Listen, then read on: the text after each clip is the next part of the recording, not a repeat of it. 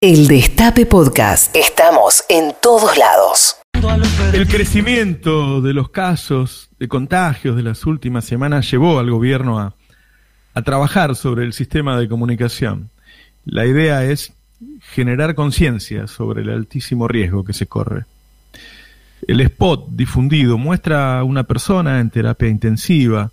Sobre el final se le pone el respirador mientras escuchan voces que planean distintas reuniones sociales, de trabajo, diciendo cosas como es imposible que nos contagiemos. Es mejor verlo, pero escuchémoslo.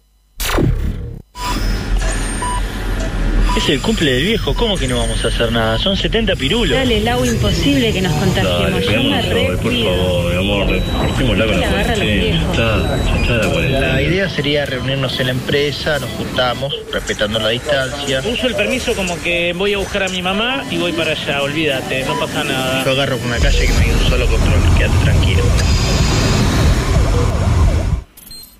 El miedo a la muerte se diluye, se alivia ante la lejanía de su concreción, pero crece ante su inminencia. El gobierno intenta abrir los ojos de la sociedad y mostrarle que el virus es mortal, que está en la calle, en el café, en las reuniones, y que ese virus te mata rápido. Después la sociedad puede hacer lo que quiere, ¿eh? No te obliga, solamente te informa. ¿Eh? El gobierno cumplió con su obligación de poner la señal de alerta, como un cartel que dice, cuidado, curva peligrosa, como un paquete de cigarrillo con un moribundo, como un auto chocado a la vera del camino que advierte del peligro. El gobierno recuerda el peligro de un virus mortal. Y en realidad no hace otra cosa que poner certeza en donde los medios pusieron confusión, poner información donde los medios pusieron desinformación esos mismos medios que trabajaron a destajo para horadar el saludable miedo que nos salva, ahora quieren impedir que nos salve el Estado, que tiene la obligación de hacerlo. Novarecio aseguró ayer en una nota en Infobae que este spot era propio de pensamientos autoritarios. Tato Yan acusó al gobierno de culpar a la gente por los contagios. Escuchemos ¿Habrá visto algunos de los este audios. que está circulando ahora, en donde algunos este, se escucha un, off- un audio diciendo a la gente, este, no pasa nada, encontremos no, es el cumpleaños del viejo de 70 años, mientras se ve una imagen de pacientes, todos en situación trágica, si no falleciendo. ¿Esto inspira miedo, inspira responsabilidad social? Ahora sí, nos metemos de lleno con el spot de la polémica. Generó ruido conceptualmente por esta idea de que de alguna manera sigue siendo la apuesta a la estrategia del miedo, ¿no, Gas? Claro, bueno, primero cuando apenas se conoció, esa fue un poco la primera reacción, ¿no? La primera eh, advertencia que hicieron sobre ese spot fue una crítica diciendo, bueno, otra vez la técnica del miedo, otra vez tratando de infundir miedo para que la gente tome conciencia, para que la gente eh, de alguna forma elija quedarse en su casa. Bueno, ahí está el spot oficial buscando que la gente genere conciencia, ¿no? Y no este te médico- cuidaste, no te cuidaste, mirá Claro. cómo terminaste. Es un poco el mensaje del gobierno. mostrando que vos te juntás con tu papá a festejar un cumpleaños, después termina internado con un respirador. Claro. Eso es fuerte porque es en el primer, se, se viralizó, eh, si querés, en el comienzo de la semana, donde en teoría tenemos que tener buenas novedades de la cuarentena que se va a ir aflojando. Y después hay un tema de contenido ahí, ¿no? No sé qué piensan ustedes, de eh, culpar a la gente por la. qué es lo que viene haciendo Ginés de hace, varias, hace varios días, ¿no? Es decir, esta suba de casos tiene que ver con que la gente se junta a comer asados y a hacer mateadas. Eh, eh, digo, quiero andar en esto que vos marcabas recién, Tato. Eh, a mí también me hizo ruido esta, este mensaje de fondo de la culpa lo la tienen los ciudadanos que no cumplen. La culpa la están teniendo ustedes de este crecimiento de Sí. números de la pandemia, ¿no? Sí, sobre todo porque no apelan a, a la, a- al convencimiento, sino otra vez a la culpa, a señalar, ¿no? Y a las imágenes de, de- de terror, digamos, de muerte, de, de una, sala bajo, de terapia decís. intensiva con la gente que está agonizando, ¿no? Desde el primer día, el establishment periodístico local se opuso a la única medida efectiva contra el virus, la única, que es la cuarentena, que es la misma que se usó en todo el mundo. Comenzaron poniendo como ejemplo a países como Suecia, Inglaterra, que proponían seguir la vida de siempre. ¿eh? Luego fracasaron esos países. ¿eh? Entonces empezaron a hablar de los problemas psicológicos, de las libertades individuales, ¿eh? de todo lo que se le pasó por la cabeza. Varios argumentos para presionar por el fin de la estrategia del gobierno que claramente fue efectiva. Lo hicieron, lo hicieron el discurso anticuarentena.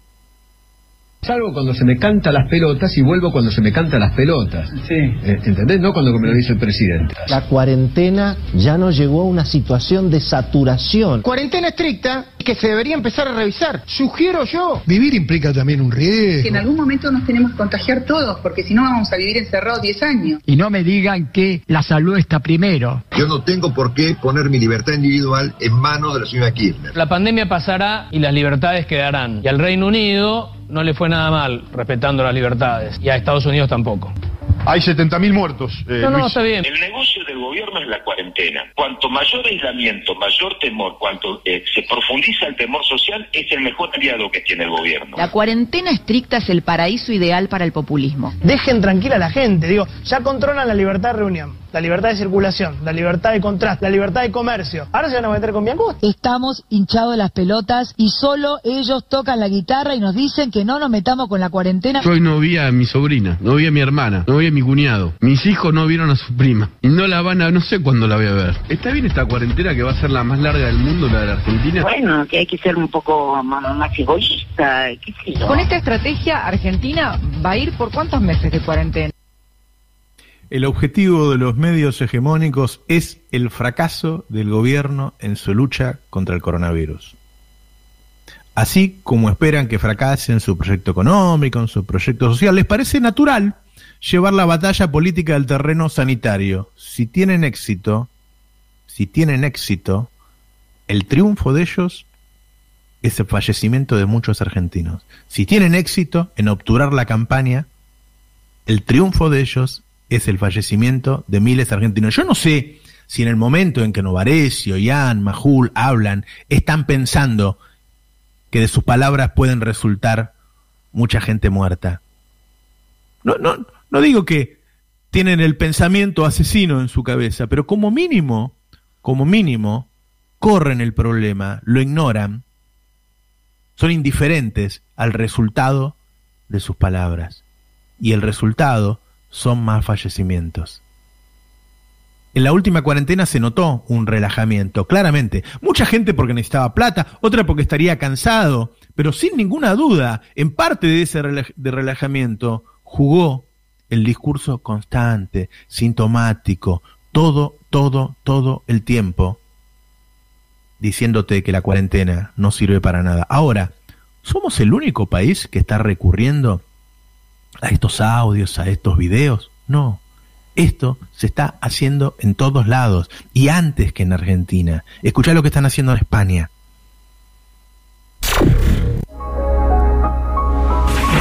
Mi vida se ha roto porque fui la típica imbécil que no respeté las distancias. Pasé de los medios de protección. Nos reunimos como si no pasara nada. Me dejé llevar por mi inconsciencia. Pensamos que no iba con nosotros. Aquellas risas se han apagado. Me contagié, lo pasé mal. Y lo peor, que mi hermana no lo pudo superar. Y mi padre tampoco.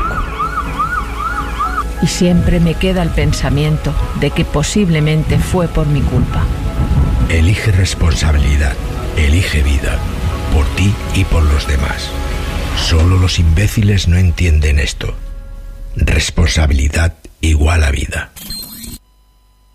Fíjate que en este caso no solo te carga la culpa, sino que te llama imbécil. ¿Sí? Vamos ahora a uno de Valencia, también en España.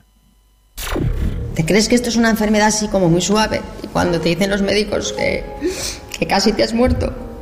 Ahí se me cayó el mundo encima. Fueron casi 15 días en coma artificial. Cuando esta enfermedad yo perdí totalmente la musculatura. No sé, yo por ejemplo he perdido 25 kilos. Ni sabía dónde estaba, ni era capaz de entender lo que estaba ocurriendo.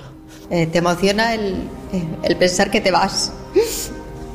Que la gente no tiene que relajarse para nada. Pero esto no es una broma. Sé prudente. Sé prudente. Por favor, sigues prudente. Ahora escuchemos uno doblado de Italia. Basta poco. Hace falta poco. Qualche centimetro in meno. Unos centímetros de menos. Una svista. Un descuido. Una pacca sulla spalla. Una palmada en la espalda. Un saluto più caloroso. Un saludo demasiado caluroso. Una risata innocente. Una stretta di mano. Una risa inocente. Un apretón de manos. Una leggerezza. Una ligereza. E tutto a fermarsi. Y todo se detendrá de nuevo.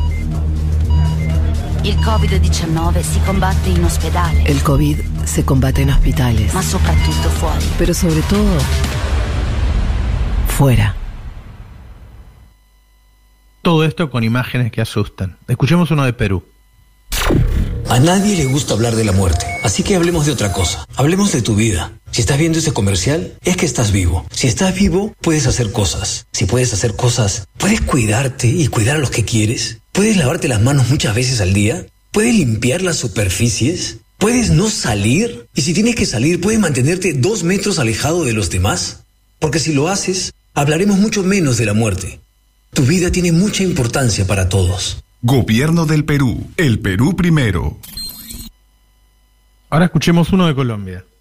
27 años. Sale a trotar. Invita a Sebastián, Valentina y tres amigos más. Hacen una pausa para descansar y no toman la distancia necesaria. Llevan solo una botella de agua. La comparten entre todos. Camilo no lo sabe, pero uno de sus amigos es positivo para COVID. Ahora todos están contagiados y llevaron el virus a sus casas, a sus padres, sus hermanos y a sus hijos. Camilo, ¿por qué incumpliste los protocolos de bioseguridad? Su excusa, yo que iba a saber que alguno de mis amigos estaba contagiado. Tus excusas ponen en riesgo tu vida y la de muchas personas. Aprendamos a convivir para poder vivir. Durante muchos meses el gobierno trató de crear conciencia, trató de que la gente se cuide y tuvo éxito. Ahora la gente está cansada. Entonces el gobierno saca otra herramienta de su caja de herramientas, que es crear conciencia, incluso utilizando el saludable temor, porque sí, el temor ante la inminencia de un peligro mortal es saludable. Y estos periodistas tratan de obturar esta herramienta que tiene el gobierno. Yo no sé si en el momento que lo hacen piensan que va a haber fallecimientos a causa de lo que dicen, pero la verdad es que no es la primera vez que tienen un comportamiento como este. Porque cuando defendían a los gendarmes que habían matado por la espalda a Rafael Nahuel, su comportamiento era similar. Cuando decían que la gendarmería no tenía nada que ver con la muerte de Maldonado, su comportamiento era similar. Cuando defendían sacarle las pensiones a las personas con discapacidad, su pensamiento también era cruel. Están llevando la batalla política al campo sanitario. Ya no son personas que por falta de alimentos o de medicamentos, como ocurrió en los años macristas, murieron antes de tiempo. Ahora son personas que pueden morir en 15 días. En 15 días. ¿Por qué? Por estos periodistas, por los Majul, por los Novarecio, por el hijo de Viale, por Tato Yang, por estos periodistas que están intentando que vos no te salves. El Destape Podcast. Estamos en todos lados. El Destape Podcast.